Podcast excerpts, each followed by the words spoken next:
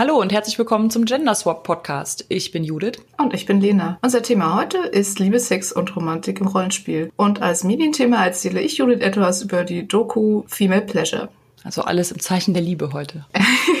Extra im Kino war ich noch. Das ist ein Satz. Außerdem lieben wir eure Ohren. Wir haben nämlich jetzt neue Mikrofone, beide. Also ich hatte das bei der letzten Folge schon und Lena hat jetzt auch ein neues. Ich habe den Cyber Monday genutzt und auf Twitter schnell gefragt, welche Mikrofone denn jetzt gut sind für Podcastaufnahmen und habe jetzt auf Empfehlung von unter anderem dem Dorpcast beziehungsweise Thomas Michalski das Blue Yeti hier stehen. Du hast das Rode, ne? Ja, Rode, Rode Podcast. So. Gut, jetzt wisst ihr auch, welche Technik wir hier verwenden. Wir haben nicht nur bei Twitter nach äh, Mikrofonen gefragt, wir haben neulich auch eine kleine Umfrage gemacht, an der vielleicht einige von euch teilgenommen haben. Genau, also erstmal vielen Dank. Wir haben tatsächlich mit der Umfrage ungefähr so, es schwankte etwas zwischen den Fragen, aber so zwischen 100 und 120 Teilnehmer gehabt. Denn wir wollten von euch wissen, wie haltet ihr das denn eigentlich so mit Romance und Liebe und Sex im Rollenspiel? Damit wir jetzt nicht so ganz ins Blaue hinein diskutieren, sondern zumindest vorher so ein bisschen ein Meinungsbild haben. Also vielen Dank an alle, die teilgenommen haben und vor allem auch vielen Dank an alle, die uns noch zusätzlich Kommentare dazu geschrieben haben. Ja, das war ganz schön ergiebig. Also jetzt ist die Frage, wie repräsentativ 120 Leute sind, aber ich fand auch die Kommentare waren sehr ergiebig. Genau. Die erste Frage war ja auch gleich, Romans im Rollenspiel, ist das für euch etwas, was nie vorkommt oder kommt es ab und zu vor? Hättet ihr gern, dass es mehr vorkommt oder ist das sogar ein wichtiges Element in all euren Spielrunden? Und die Ergebnisse kann ich ja mal kurz vorstellen. 13% sagen nichts für mich, 68% kommt ab und zu vor, 15% ist ein wichtiges Element und immerhin nur 4% ich hätte das gern mehr, aber die Gruppe ist dagegen. Ja, genau. Ich war bei fast allen Fragen voll im Mittel. Also nicht im Mittel, sondern meistens da, wo die, wo die Mehrheit war. Das fand ich ganz witzig. Ich habe ja gar nicht abgestimmt, um die Umfrage nicht zu verfälschen, als ich noch nicht wusste, dass es tatsächlich irgendwie 100 Leute nehmen. Ich dachte, wenn jetzt 20 mitmachen und ich auch, dann ist das ja totale Statistikfälschung hier. Gut, damit kann man aber immerhin sagen, dass es zumindest im Großteil aller Rollenspielrunden, deren Mitglieder mitgemacht haben, ein Thema ist, was ab und zu oder sogar mehr als ab und zu vorkommt. Ja, auf jeden Fall. Ich meine, das sind ja zusammen 83 Prozent. Das ist ja schon ziemlich, ziemlich genau. viel, bei denen es ab und zu oder sogar halt zentral ist. Gut, dann hatten wir als zweite Frage, wenn Romans im Spiel vorkommen, passiert das eher zwischen Spielercharakteren oder zwischen Spielercharakter und Nicht-Spielercharakter? Und auch da war es relativ eindeutig, also 29 Prozent, bei denen findet es zwischen Spielercharakter und Spielercharakter statt und 71 Prozent zwischen Spielercharakter und NSC. Also das entdeckt sich auch mit meinen Erfahrungen so aus meinen Spielrunden. Ja, mit meinen eigentlich Meistens auch. Meistens eher also. mit NPCs. Ja, dann äh, war ja noch die Frage, wie wird es eigentlich, in welcher Form wird es ausgespielt? Also wird es wirklich am Tisch gemacht, wenn alle zuhören können, oder macht man dafür vielleicht auch mal ein privates Gespräch oder macht das irgendwie nachher per Messenger oder per E-Mail? Und da war es auch sehr deutlich, 86 Prozent haben abgestimmt dafür, dass das immer mit allen am Tisch ausgespielt wird oder thematisiert mhm. wird. Nur zwei Prozent im Einzelgespräch, sechs Prozent in Messenger oder Mail und bei sechs Prozent bleibt es nur im Kopf. Freundliche Grüße an unsere letzte Folge. Fand ich aber tatsächlich überraschend. Das fand, fand ich auch überraschend, genau, weil ich auch bei mir den Eindruck habe, so die, die Anfänge fangen immer am Tisch statt und danach, weiß ich nicht, schreibe ich mir das selber so oder denke mir das aus oder schreibe dem Spielleiter mal was hin und her oder so. Ich habe den Eindruck, der Großteil meiner Romans, der findet nicht am Spieltisch statt. Aber das ist vielleicht wieder so ein Personal Play-Thema. Ja, ich glaube auch. Das stimmt, wobei halt die Frage ist, also was da genau ausgespielt wird. Also wenn es jetzt die Szene ist, wie na ganz klischeehaft einer der Charaktere in der Taverne mit dem Schankeburschen anbandelt oder sowas, das ist ja auch etwas, wo man vielleicht auch durchaus lustige Szenen drin hat und mm. auch gar nicht schlimm ist, wenn alle zuhören. Ich finde, das Anbandeln ist ja auch sowas, das findet ja schon eigentlich im Spiel statt. Also der NSC taucht ja irgendwie auf. Da bin ich wieder dran. Ne? Wenn es ums Thema Sexualität geht, wie wird Sex im Spiel bei euch gehandhabt? Kommt das nie vor? Wird nach dem Kuss abgeblendet? Wird es vielleicht mal umschrieben, was in der Nacht passiert? Oder wird sich das gegenseitig am Spieltisch ausführlich erzählt? Zehn Prozent haben gesagt, Sex kommt bei ihnen im Rollenspiel nicht vor. 54 Prozent, also knapp über die Hälfte, blenden frühzeitig ab und der Blümchenvorhang schließt sich. Und 28 Prozent umschreiben es kurz und acht Prozent beschreiben es am Spieltisch dann ausführlich oder per Messenger, Mail, wie auch immer. Das war jetzt auch so ungefähr das, was ich gedacht hätte. Ich glaube, ich habe noch in keiner Spielrunde erlebt, wo es ausführlich beschrieben wurde. Also acht Prozent finde ich schon eine ganz gute Zahl dafür, dass ich es jetzt selber noch nie erlebt habe. Ja, ich kann dann nachher mal was zu sagen, ähm, ja. in welchen Situationen ich es sinnvoll finde. Das ist ausführlich her, also natürlich nicht pornös im Detail da irgendwie. Aber überhaupt habe ich nachher tatsächlich ein paar Beispiele, wo es irgendwie sinnvoll war. Aber wir kommen noch mal kurz zur letzten Frage. Äh, die war so ein bisschen blöd, weil Twitter lässt einem leider keine Umfragen mit Mehrfachauswahl mhm. machen. Wir wollten nämlich gerne noch wissen, sind die Beziehungen, Romanzen oder sexuellen Encounter eurer Gruppen eher hetero oder eher queer. Und da waren dann die Ergebnisse 47 Prozent eher hetero, 40 Prozent eher beides. 6% eher queer oder 7% nicht vorhanden. Ist ein bisschen nicht so repräsentativ, glaube ich, weil man kann das schlecht abdecken, wenn man nur eine einfache Auswahl hat, ohne mhm dass man jetzt sagen kann, das und das und das auch noch oder so. Ja. Also war ein bisschen blöd, weil das leider bei Twitter nicht anders ging. Ja, ja, genau, das habe ich auch gedacht, weil äh, ich habe jetzt tatsächlich eher hetero angekreuzt, weil ich mir so Gedanken gemacht habe, was für Beziehungen hatten wir bisher in meiner gesamten 20-jährigen Rollenspielkarriere und äh, dabei kam ich dann auf den Punkt, also dass es schon sehr heterolastig ist. Es ist aber natürlich auch, es sind auch queere Beziehungen dabei. Also hätte man da jetzt, wenn es eine Mehrfachauswahl gegeben hätte, dann hätte ich natürlich mehrere Sachen ankreuzen können, aber so habe ich dann äh, ehrlicherweise mich für eher hetero entschieden. Und ich finde es ja. aber eigentlich ganz gut zu sehen, dass eher hetero und eher beides, also hetero und queer, beide eine ähnliche Prozentzahl abbekommen haben. Also mit 47 Prozent eher hetero und 40 Prozent eher beides, finde ich jetzt eigentlich gar nicht so, gar nicht nee, so schlecht. Eigentlich, ist eigentlich eine gute Tendenz. Nee, ist gar nicht so schlecht. Das stimmt. Wobei ist halt immer die Frage, was ist eher, hat jemand äh, eher beides angekreuzt, weil vielleicht von 20 Beziehungen mal eine nicht hetero war oder, naja, es ist, man kann so umfragen. Eine Doktorarbeit ja dürfen wir darüber nicht schreiben, dafür haben wir jetzt nicht genug. Nein, nein also dafür haben wir weder genug, weder genug Abstimmung noch waren die Fragen sinnvoll genug formuliert. Man hat ja auch noch diese totale Zeichenbegrenzung bei diesen Twitter-Umfragen. Genau, und es gab ja auch noch diverse Kommentare, aber wollen wir vielleicht erstmal darüber reden. Wir sind ja hier der Gender Swap Podcast mhm. und äh, reden jetzt über Romance und Liebe. Ist das ein Frauenthema? wir jetzt so als zwei Frauen haben uns in der letzten Folge dieses Personal Play genommen und in dieser Folge nehmen wir uns Romantik und Sex vor. Das ist ja schon mal total stereotyp, behaupte ich jetzt. Widersprich mir. So vom Klischee her ist natürlich auf jeden Fall so. Ähm, und ich denke mal, zu Zeiten, als das Rollenspiel noch viel mehr Männer dominiert, was es heute ist, äh, war auch noch sehr viel weniger Romance dabei. Mhm. Weil natürlich das auch von der Entwicklung her noch gar nicht so weit war, dass man irgendwas anderes gemacht hätte als Monster kloppen, Dungeons ausräumen und lange Kämpfe ausspielen. Also das liegt natürlich auch daher, wo das Rollenspiel herkommt. Das hatten wir ja schon mal, Wargames und so. Mhm. Aber es ist, finde ich, schon ein Klischee, dass man, dass man sagt, ja, die Mädels, die wollen ja auch so ein bisschen Romantik drin haben. Und ist so ein bisschen schwierig. Es geht so ein bisschen in die Richtung von so Frauen lesen gerne Liebesromane, ne? Es ist auch irgendwie so, dass es so ein bisschen als so, ein, so eine Ergänzung, wie du eben auch schon sagtest, ne? es kommt aus dem Wargame. Das heißt, eigentlich wollen alle dem ehrlichen Handwerk des Dungeons ausräumen nachgehen. Aber weil ja jetzt auch ein paar äh, Frauen am Tisch sind, machen wir auch mal ein bisschen was mit hier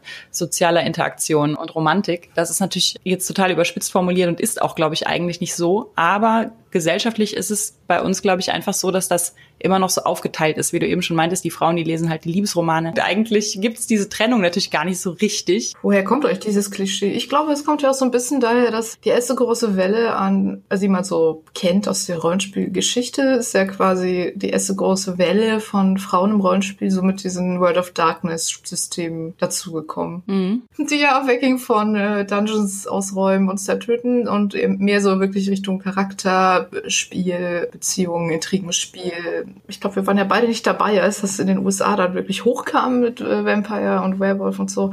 Aber das ist ja zumindest das, was man immer hört, dass das so das System war, was auch mehr Frauen ins Rollenspiel gebracht hat, weil es vielleicht schon auch so ein bisschen in ein anderes Thema reingebracht hat, mhm. was auch ansprechender wirkt das kann ich mir auch gut vorstellen. Also ich habe in den, äh, ich habe ja schon damals in den 90ern, nein, also ich habe angefangen Rollenspiel zu spielen mit Vampire. Ich weiß noch, dass also mindestens diese dritte Edition von Vampire und Werwolf hatte zum Beispiel auch speziell halt die Ansprache der Spielleiterin als Frau und so auch drin. Also die haben teilweise durchgehend weiblich formuliert und sowas. Also ich hatte schon den Eindruck, die wollen damit ganz gezielt alle Geschlechter ansprechen. Ich glaube, das ist auch wieder so ein bisschen wie die Henne und das Ei. Ne? Mhm. Ähm, haben in den 80ern weniger Frauen Rollenspiel gemacht, weil sie das Thema Rollenspiel doof finden oder lag es vielleicht eher daran, dass da keine Inhalte drin waren, die sie gut finden und daran, dass es so männerdominiert war und es auch so eine Gatekeeping-Community mhm. einfach war. Und wenn man dann explizit eingeladen wird, indem man angesprochen wird, indem die Illustrationen auch für Frauen interessant sind, dass es sich dann auch Ja. ändert. Ne? Ja, mit Sicherheit. Wie bei allem Möglichen, was wir hier über das Rollenspiel besprechen, kommen wir da häufig vom Hölzchen aufs Stöckchen.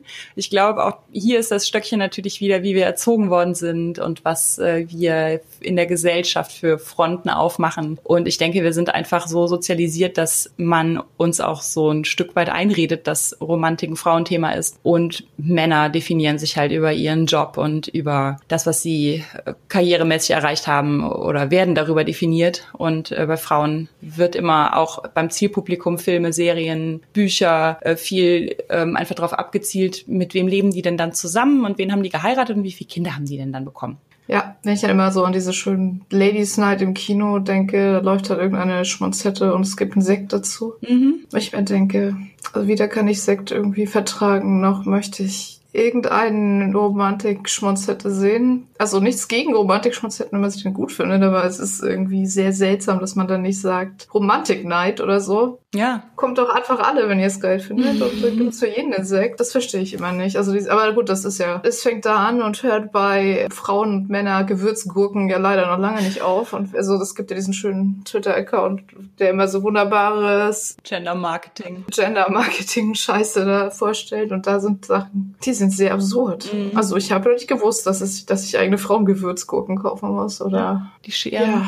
Oh Und die Nabelschnüre ja, von ja. Mädchen und Jungen durchzuschneiden und die Scheren für die Mädchen waren rosa und die für die Jungen waren blau. Ja, also da fällt mir leider auch nichts mehr zu ein. Ich war mal im äh, Supermarkt und sah irgendwas, das klang so vom Inhalt her geil. Es war irgendwie irgendeine Schokolade, ich glaube mit Karamell und Nüssen und Meersalz oder so. Aber es stand halt leider drauf Männersache und dann, Dann hat man es dir nicht verkauft. dann durfte ich das ja leider nicht kaufen. Sonst wäre gleich die Gender-Marketing-Polizei gekommen und hätte mich verhaftet, glaube ich. Oh Gott. Da öffnen wir also wieder ein Fass, ne? Das, äh Ja, wir, la lass uns das fast schnell wieder zu machen und lieber wieder über, über, über Romantik reden. Genau. Also ich würde sagen, ich habe mich relativ stark so männlich sozialisiert als Teenager. Das heißt, ich wollte immer so sein wie die Jungs. Ich fand, das war auch so ein bisschen so Mensch plus eins, ne? Und habe ziemlich lange gebraucht, bis ich zugeben konnte, dass mir Romantik auch etwas bedeutet. Also, dass ich nicht nur Bücher um der Action willen lese, sondern dass ich auch gerne lese, wenn da drin irgendetwas Romantisches passiert. Nicht alles, was da drin romantisch passiert, finde ich gut, aber ich, das ist schon ein Thema, was mir, was mir was bedeutet, was mir wichtig ist. Und ich habe sehr lange gebraucht, bis ich das zugeben konnte.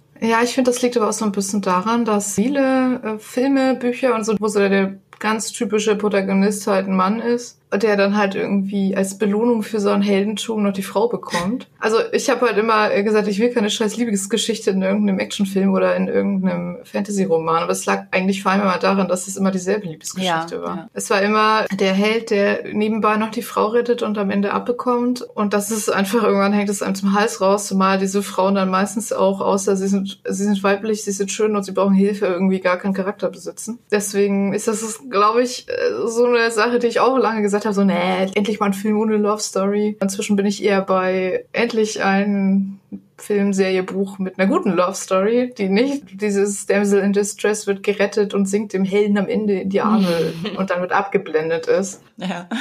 Ich finde aber auch, das ist so ein Thema, also Romantik und Beziehung und es muss ja auch nicht immer eine, eine Liebesbeziehung sein. Aber wir so an sich als Menschen sind ja schon irgendwo Beziehungstiere. Für die meisten Menschen ist es schon irgendwie wichtig und ein Bedürfnis, in ihrem Leben Beziehungen zu haben. Mhm. Sei es Liebe, Freundschaften, sei es ein gutes Verhältnis zur Familie, Kollegialität im Arbeitsbereich. Das sind ja immer Sachen, die immer wichtig sind. Also ich glaube, die wenigsten Leute gehen zur Arbeit und es ist ihnen vollkommen egal, ob sie mit den Leuten da Ja. klarkommen. Die wenigsten Leute sagen, es ist mir vollkommen egal, ob ich jemals irgendwie eine romantische Beziehung haben werde. Es, ist, es geht ja auch ohne. Und die wenigsten Leute sagen, ne, Freundschaft, das ist so nett, aber brauche ich eigentlich auch nicht, sondern weil das so ein wichtiges Thema ist, eigentlich für alle, finde ich es halt seltsam, wenn man das dann im Rollenspiel so komplett ausblendet. Ja, ich finde auch, also es schränkt ja nicht nur die Frauen ein, dass man sagt, dieses Romantik, Beziehungs, Freundschaftsthema ist nur für Frauen, sondern es nimmt ja auch quasi den Männern was weg, indem man halt sagt, ja, aber männlich ist es ja nur, das, das Monster zu töten. Also ich weiß von vielen meiner Freunde, die, die einen ähnlichen Werdegang hatten und ein bisschen gebraucht haben, bevor sie auch zugeben konnten, dass das für sie was Wichtiges ist, sowohl im Rollenspiel als auch natürlich, was weiß ich, in Filmen, Serien und im Leben generell.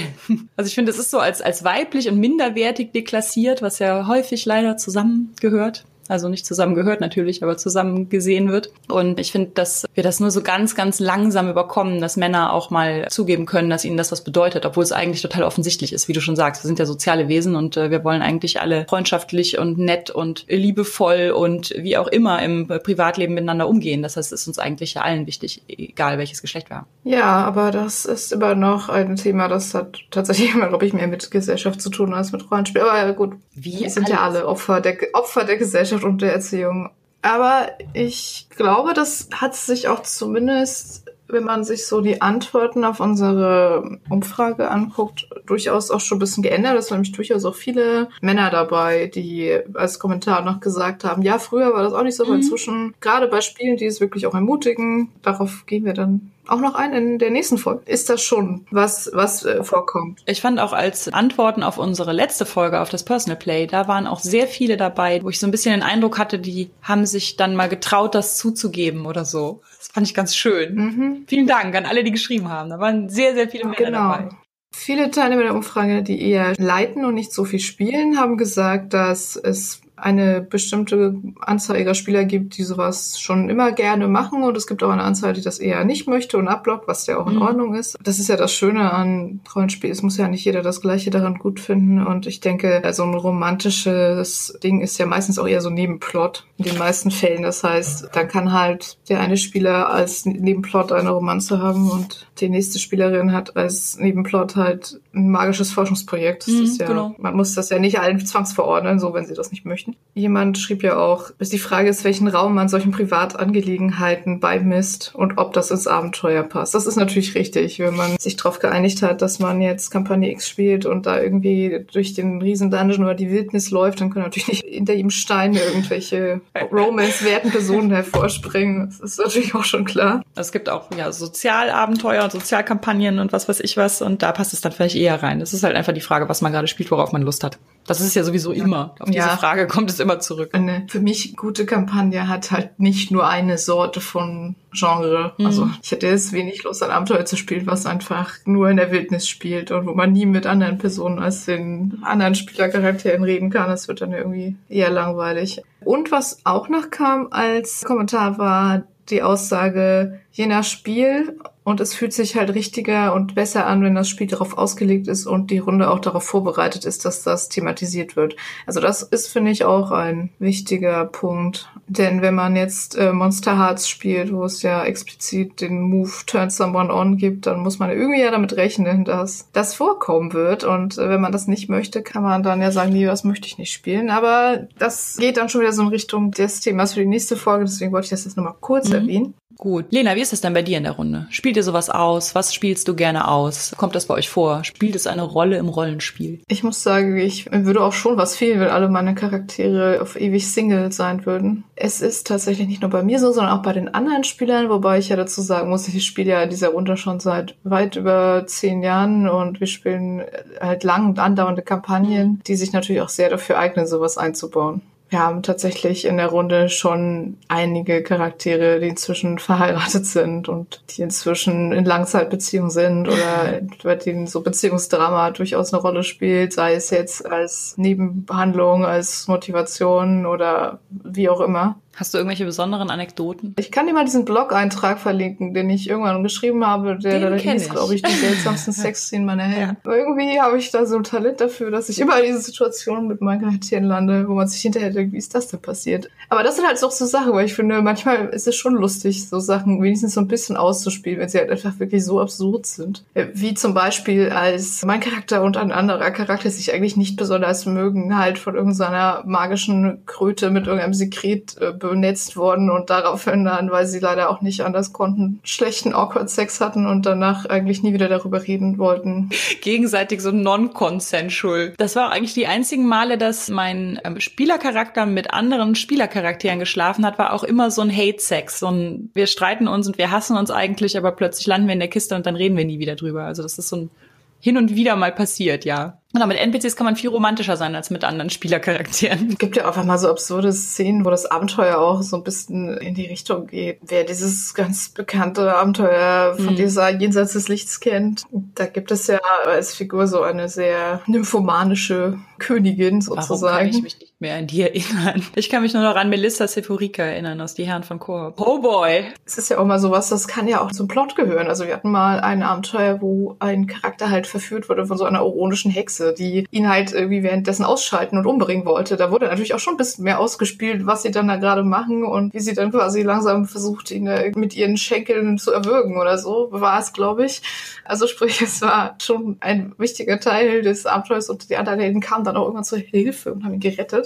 Das meine ich halt mit, manchmal kann es schon auch Plotrelevanz, das irgendwie ein bisschen näher auszuschmücken. Wenn solche Sachen mit Plotrelevanz passieren, dann ist es ja meistens auch irgendwie so ein bisschen eingefädelt. Das gehört zum Abenteuer dazu oder zu dem, was die Spielleiterin sich vorher ausgedacht hat. Und es gibt natürlich die Romanzen, die so passieren, wie du eben schon meintest, der Schankbursche, in den sich der Barbarenkrieger verliebt, weil er ihm ein besonders schaumiges Bier serviert oder was auch immer, die dann nicht wirklich Plotrelevanz haben, die aber natürlich, wenn sie dann irgendwann in den Background quasi des Charakters eingehen, die dann natürlich trotzdem irgendwann plotrelevant werden können. Wenn dann der Schankbursche der feste Partner ist, dann hat er irgendwann vermutlich auch Plotrelevanz. Dann hat man einfach eine weitere Figur im Spiel, die halt mal zum Beispiel ganz klischeehaft Gefahr geraten kann. Oder vielleicht möchte der Schankbursche irgendwann, dass der Barbarenkrieger aufhört, durch die Welt zu ziehen und sich mit ihm irgendwo niederlässt und eine neue Kneipe genau. gründet und dann muss er sich ja. entscheiden, ob er das will. Und ich finde es halt auch immer schön, also gerade wenn man so wirklich lange Kampagnen spielt und auch Kampagnen, wo NPCs dauerhaft dabei sind, also beispielsweise jetzt in der Lamia-Kampagne, wo man ja mit irgendwie sehr vielen Leuten auf einem Schiff unterwegs ist, da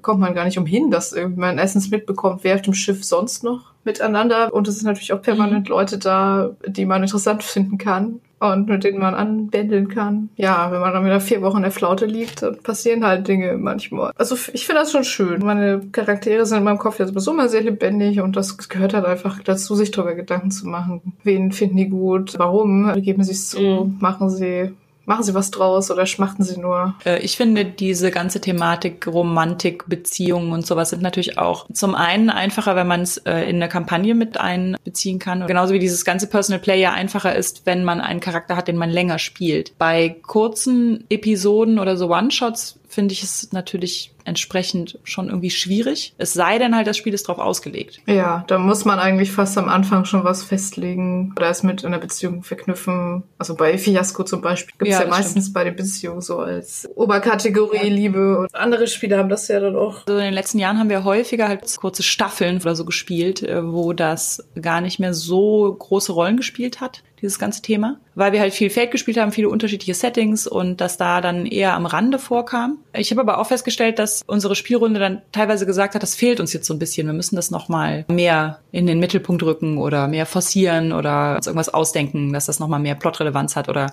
dass wir in diesen Staffeln, die ja meistens so kurze Stories sind, dass wir dann so von Staffel zu Staffel halt quasi so Aspekte mit rübernehmen. Also nicht Fate-Aspekte, sondern romantische und Beziehungsaspekte mhm. oder sowas. Also dass äh, wir das halt wieder stärker spielen wollen auch. Und was mir gerade noch einfällt, es muss ja auch gar nicht immer ein Charakter selbst involviert sein. Leute miteinander verkuppeln zum Beispiel ist ja auch, also das ist ja auch eine Sache, da habe ich mir viel das Freude kam dran. auch in den Kommentaren, meine ich, ne? Also sowohl bei genau, der bei der genau. Umfrage in den Kommentaren als auch in den Kommentaren zum Personal Play davor kamen äh, Kommentare von äh, Spielleiterinnen, die gesagt haben, dass sie sich gerne auch Gedanken um die Beziehung der NSCs machen. Und ich denke mal auch von Spielerinnen, die gesteigertes Interesse am Liebesleben von NSCs untereinander haben. Also ich kann da auch immer so schlecht sagen, nee, ich ignoriere das jetzt, wenn da zwei Leute unglücklich umeinander rumschmachten, dann da muss dann mal was getan ja. werden. Wir haben letztes Silvester auch eine Story gespielt. Es gab plotrelevantes Tanzen, das ist ja so mein persönliches Jam. Also es war ein Silvesterball, den wir an Silvester gespielt haben und wir mussten zwei Bürgerkriegsfraktionen so ein Stück weiter versöhnen, indem wir zwei Leute dazu brachten, aus den jeweiligen Fraktionen miteinander zu tanzen und ihre romantischen Gefühle füreinander zu entdecken. Also wir sollten quasi ein Paar verkuppeln, damit das wiederum als Friedenssymbol im Bürgerkrieg herhält. Das war auch lustig.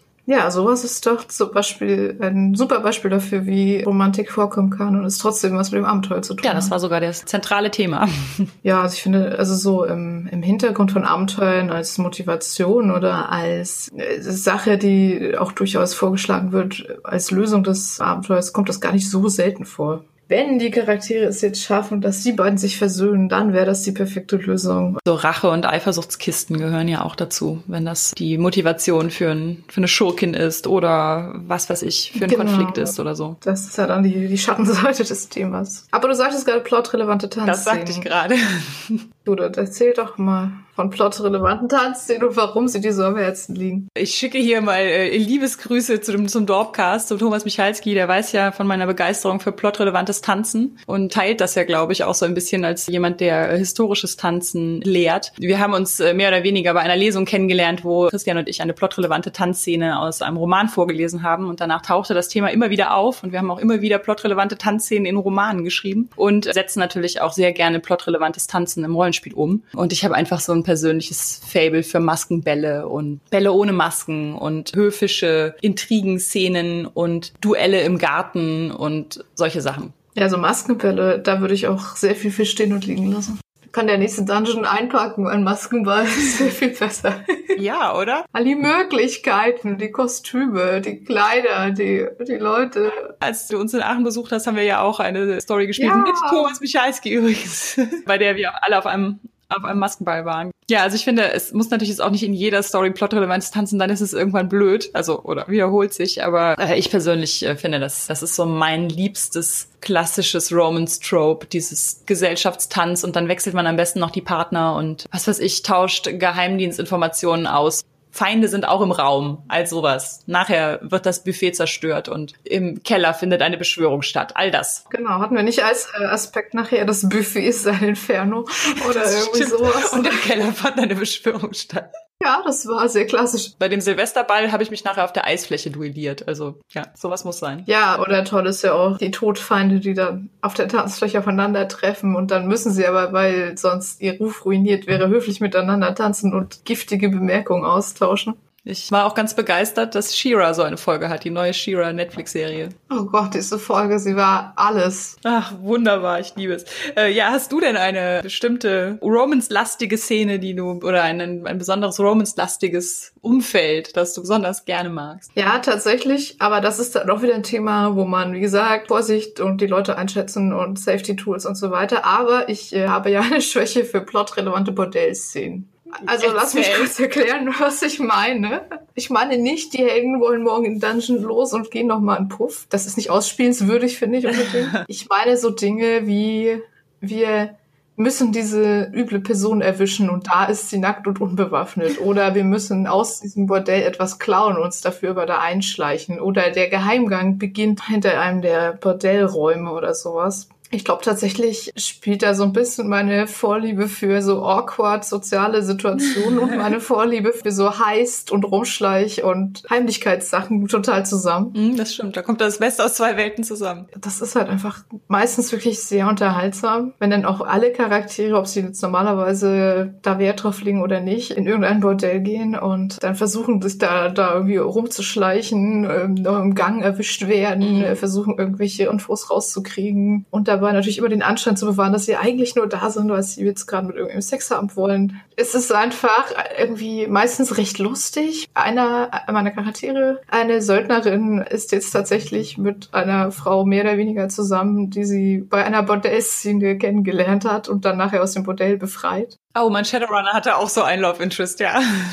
Ja, das war auch eine dieser Szenen, die es auch diesen Blogantrag geschafft hat, wo sie beim Essen Bordell besucht hat, diese besagte Angestellte quasi auf ihre Seite gezogen hatte und die dann im zweiten Bordellbesuch zusammen durch die Gänge schlichen, um halt etwas zu stehlen und auf dem Rückweg dann im Gang erwischt wurden von einer anderen und äh, dann sich mit der Ausrede, äh, wir finden das hier im Gang spannender, wenn da Leute vorbeikommen, bis ich versucht habe rauszureden und dann aber dem Ganzen auch Taten folgen mussten. Mhm. Das war etwas super awkward und sehr lustig und gleichzeitig natürlich auch sehr gefährlich. Also sowas halt. Ja, ne. Sowas finde ich dann schon echt ziemlich cool wenn natürlich alle am Tisch das auch gut finden und wenn da keine Grenzen überschritten werden. Ja, klar. Ganz kurzer Einwurf. Ich habe vor ein paar Wochen den neuen Roman von Henning Mützlitz lektoriert. Der heißt Hexagon, der Pakt der Sechs. Und da kommen genau solche Szenen vor. Leute in Bordellen, die eigentlich fliehen wollen und aber durchs Fenster ins Bordell eingestiegen sind, um durchs Bordell zu fliehen, ja, weil sie wurden außen verfolgt und dann passiert natürlich mhm. alles, all diese Dinge. Kämpfe auf Treppen, Leute, die sehr nackt in sehr kompromittierenden Situationen sind. Ja, sowas halt. Hm. Leute sterben. Ja, diese plotrelevanten Bordellszenen. Ich mag sie, wenn sie jetzt nicht überhand nehmen, aber tatsächlich ist, also gerade so bei offiziellen DS-Abenteuern gibt es erstaunlich viele plotrelevante Szenen, wo man irgendwie irgendwas in irgendeinem Bordell machen muss. Vielleicht sind wir einfach nicht die Einzigen, die so ein Maskenball-Bordell-Kink haben. Womöglich.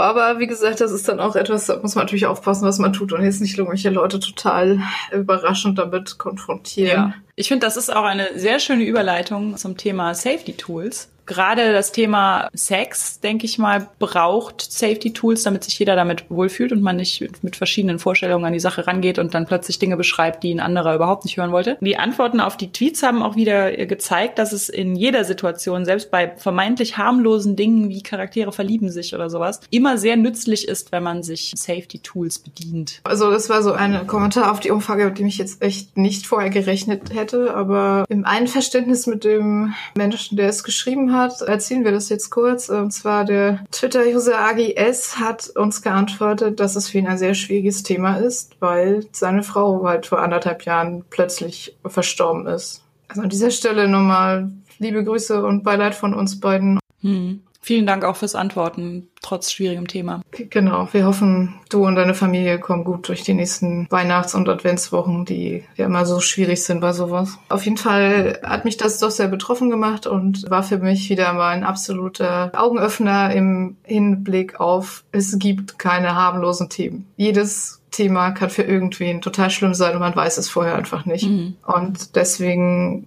ist das was, wo ich dann sage, ja, wenn wir spielen und wenn wir die Leute nicht halt schon seit 15 Jahren kennen, dann liegt die X-Card auf dem Tisch und fertig. Da wird nicht drüber diskutiert. Ja. Wir haben uns auch mit den Safety Tools mal beschäftigt, die es so gibt. Ich finde, die X-Card ist da ja sehr dominant, also im positiven Sinne, dass sie jetzt äh, sehr weit schon bekannt ist. Es gibt aber auch noch andere Sachen, von denen ich manche sogar besonders gut geeignet finde für Romance oder Sex beim Rollenspiel. Da das Ganze aber eine einzelne Folge sprengen würde, haben wir uns vorgenommen, dass wir noch eine zweite Folge zum Thema machen, bei der wir auch spezieller auf Regelmechanismen für Sexualität und Romantik und sowas eingehen. Und da werden wir dann auch nochmal ausführlicher über die Safety Tools reden. Ich glaube, das ist besser in der anderen Folge aufgehoben. Ja, denke ich auch. Gut. Judith, hast du noch ein Fazit zum Thema Romance im Rollenspiel? Ich glaube, dass Romance im Rollenspiel etwas ist, worauf lange auch so ein bisschen herabgeguckt wurde, was aber immer mehr auch realisiert wird, dass das der Fall war. Und deswegen wird er im Moment sehr positiv in alle Richtungen ausgebrochen. Und ich freue mich schon, dass wir in der nächsten Folge da noch detaillierter drauf eingehen. Hast du ein Fazit zum Thema Romance? Ja, ich denke, Romance ist für alle da. Es ist, finde ich, ein Thema, das, sofern man es einbringen möchte, weder etwas ist, was irgendwie belächelt werden sollte, noch irgendwas, was im Rollenspiel keinen Platz hat. Die meisten von uns kennen vermutlich das Gefühl, sich zu verlieben, während die wenigsten von uns schon mal die Welt gerettet haben. Von daher ist es für dich eine gute Möglichkeit, sich auch so dem eigenen Charakter und dessen Gefühlswelt so ein bisschen anzunähern. Oh, sehr cooler Punkt, ja. Jetzt zitiere ich zum Schluss noch einen wunderbaren Tweet, der uns als Kommentar geschickt wurde. Drama und Knutschen, erfolgreicher Abend. das finde ich ein, ist doch ein gutes Schlusswort. Sehr schön. Gut, dann kommen wir doch zu unserem Medienthema. Diesmal ist es nichts, was wir beide geguckt haben, sondern es ist die Dokumentation Female Pleasure. Und die hast du dir extra diese Woche noch passend zu unserer Podcast-Folge im Kino angesehen. Sie lief halt in dem Programmkino, was quasi neben meinem Büro ist, auch passend zum Feierabend. Und dann dachte ich, ja komm, dann nehme ich den jetzt nochmal mit, weil ich hatte schon so ein paar Artikel gelesen über den Film oder beziehungsweise Personen, die in dem Film vorkommen und wollte mir den dann gerne angucken mhm. und auch mit einer Kinokarte unterstützen. Female Pleasure ist eine Dokumentation von Barbara Miller, das ist eine Schweizer Filmemacherin und dreht sich um fünf Frauen aus verschiedenen Kontinenten und Orten auf der Welt, die alle quasi aus ihrem Leben in einer gewissen Weise entweder ausgebrochen sind oder versuchen, äh, die Umstände in ihrem Land zu verbessern oder in ihrer Kultur zu verbessern und bringt auch das Thema Weltreligionen mit rein und zeigt im Prinzip auf, dass alle von denen auch heute immer noch benutzt werden und schon immer benutzt wurden, um Frauen zu unterdrücken und einzuschränken. Jetzt an der Stelle mal eine kleine Content-Warnung. Also der Film beschäftigt sich mit auch unter anderem mit äh, weiblicher Genitalverstümmelung und mit Vergewaltigung und dergleichen. Also wenn ihr dazu jetzt nichts hören wollt, macht vielleicht mal die Folge aus, kommt jetzt auch nichts anderes mehr. Im Prinzip sind es halt fünf Frauen, also ganz kurz. Unter anderem geht es halt um das orthodoxe Judentum, wo eine Frau aus dieser ultrakonservativen orthodoxen Gemeinde ausgebrochen ist und da weggekommen ist, nachdem sie halt super jung verheiratet wurde und dann auch ein Kind bekommen hat und das nicht wollte, dass das Kind auch da aufwachsen muss, so wie sie aufgewachsen ist. Es geht um eine ehemalige katholische Nonne, die halt von zwei Priestern sexuell missbraucht wurde und dann halt keine Hilfe erfahren hat und deswegen an die Öffentlichkeit gegangen ist und jetzt auch aus der Kirche ausgetreten ist. Es geht um eine aus London stammende Frau, deren Familie halt aus Somalia kommt, die als Kind verstümmelt wurde. Es geht um eine junge Frau in Indien, die halt die erste indische Homepage aufgebaut hat, die sich um respektvolle Beziehungen und sexuelle Gleichstellung beschäftigt und halt auch damit, dass Frauen auch gerne am Sex Spaß haben möchten und wie der Mann und die Frau das zusammen an den anstellen können. Das letzte ist halt eine Japanerin, die macht Vagina-Kunst. Das fand ich sehr lustig. Also sie hat einen Abdruck ihrer Vagina gemacht und macht daraus so kleine Kunstwerke. Auch größere habe ich, ich habe den Trailer gesehen. Sie hat ein Kanu, richtig? Genau, sie hat aber angefangen, dass sie diese Abdrücke gemacht hat und dann direkt so analog sozusagen aus dieser Masse, super witzig, die wird halt angemalt, aber da so kleine Püppchen draufgesetzt und Blitzer draufgestreut und dann hat man halt so ein kleines Kunstwerk. Und dann hat sich das Ganze auch digitalisiert und mit 3D-Druck unter anderem ein Kanu draus gemacht. Und mit dem ist sie dann öffentlich irgendwo herumgepaddelt und dafür ist sie dann verhaftet mhm. worden. Und das machte der Film dann auch sehr schön, weil sie ist halt dafür verhaftet worden ähm, und gleichzeitig gibt es so ein Fruchtbarkeitsfest in Japan im Frühling und da werden dann halt so drei Meter große Gummipenisse durch die Gegend getragen und gefeiert. Höre ich das Wort Doppelstandard von weitem erschallen. Ja, das war schon, also gerade Japan, ne, die dann doch noch eine sehr ähm, ausufernde Kultur an Pornos und Sexspielzeug und so weiter haben und dann auf diesem Fest, also das fand ich, das war auch schon so ein bisschen sehr seltsam, da gibt es dann halt alles in Penisform. Lollis, Eiscreme, irgendwelche gebackene Teiggeschichten und man sieht einfach nur eine riesige Masse an Personen, die penisförmige Dinge verzehrt und ablutscht und so. Mhm. Aber wegen des Kanus wurde sie verhaftet und ja, wegen Obszönität und ist dann halt irgendwie, also Stand Ende des Films ist sie halt für die Obszönitätssache freigesprochen worden, weil es halt als Kunst anerkannt wurde, aber die Verbreitung ihres, äh, dieses Abdrucks, den sie im Internet gemacht hat, damit das sie danach machen kann, dafür ist sie dann halt verurteilt worden, wollte aber dann in Berufung gehen. Also im Prinzip erzählt der Film Film, der ist halt sehr gut gemacht. Das sind alles O-Töne der fünf Frauen, die dann halt teilweise direkt im Interview gezeigt werden und teilweise werden dann halt, wird das, wird das halt drüber gelegt über Fotos oder andere Videoaufnahmen von zum Beispiel dieser Ecke in New York, wo die super konservativen äh, Juden unterwegs sind. Oder Leila Hussein, die sich da gegen diese Genitalverstümmelung einsetzt, die ist am Ende halt auch in Kenia unterwegs und trifft sich da halt mit Leuten, die da auch aktiv dagegen vorgehen. Also es sind viele echt interessante Sachen drin, viele Ansätze, was man alles machen kann. Also die persönliche Geschichte ist halt immer ein Teil davon, aber im Prinzip geht es halt auch viel darum, was sie jetzt genau dagegen tun, welche Verbände es gibt, wie sie in Indien zum Beispiel auch so Street Art einfach machen und so kleine Tanzauftritte, um dann halt auf Sachen hinzuweisen, wie diese immer noch ständig stattfindenden Vergewaltigungen, die da teilweise auf offener Straße passieren. Also das die heftigste Szene des Films war halt, fand ich, diese Dahlia heißt das, diese Gruppe, die sich halt dagegen einsetzt, dass immer noch äh, Leute genital verstümmelt werden, die machen halt so Vorträge und da hatten sie halt auch so ganz viele junge Männer eingeladen. Die waren am Anfang halt so, ja, naja, das macht man halt so. Das ist halt ein Teil unserer Kultur. Und äh, ich habe ja auch gehört, die Frauen sind da viel ruhiger. Hm. Und dann hatte sie da ein ungefähr anderthalb Meter großes Modell von so einer weiblichen Vulva mit allem, was dazugehört, auch so Knetgummi. Mhm. Und dann hat sie den vorgemacht, was dann passiert. Mit so einer überdimensionierten Schere und einem Skalpell. Oh, und Gott. die Jungs sind fast umgekippt. Die haben alle geheult. Es war absolut fürchterlich anzuschauen und hatte aber den Effekt, dass dann hinterher diese ganzen, ich weiß nicht, so 17, 18-jährigen Jungs gesagt haben, um Gottes Willen. Ja, Wahnsinn. Das sollte wirklich niemand durchmachen müssen. Wir sind da jetzt auch total dagegen. Ja, und insgesamt fand ich halt gut an dem Film, also dass er weder irgendwie sagt, so diese fünf Frauen haben es jetzt geschafft, tolle Geschichte, alle sind gerührt, jetzt ist die Welt in Ordnung, noch dass er sagt, die Welt ist schlecht, bitte möge der Komet uns endlich alle auslöschen, sondern ja, er endet halt so mit, ja, wir sind auf einem Weg, dass es vielleicht besser wird, aber wir schaffen es nicht alleine, es ist ein Team-Effort und zusammen können wir das vielleicht hinkriegen, Männer und Frauen zusammen dran zu arbeiten, dass die Welt da ein bisschen besser wird. Ja, sehr gut. Ich habe äh, den Trailer mir angeguckt und der war auch schon sehr stark. Vielleicht Vielleicht läuft er noch im Kino, wenn die Folge kommt. Ja, er ist jetzt in Deutschland und Österreich, Schweiz ist er gerade in den Kinos und soll aber im nächsten Jahr dann halt auch auf DVD und auf irgendwelchen Streamingdiensten hoffentlich erscheinen. Also wenn ihr da Gelegenheit habt, den anzugucken, ich würde es sehr empfehlen. Äh, wie gesagt, kleine Content-Warnung, mhm. was das angeht, was ich ihm beschrieben habe. Ich fand ihn wirklich sehr gut. Dann würde ich sagen, we call it a Folge. Ja, damit schließen wir unsere fünfte Folge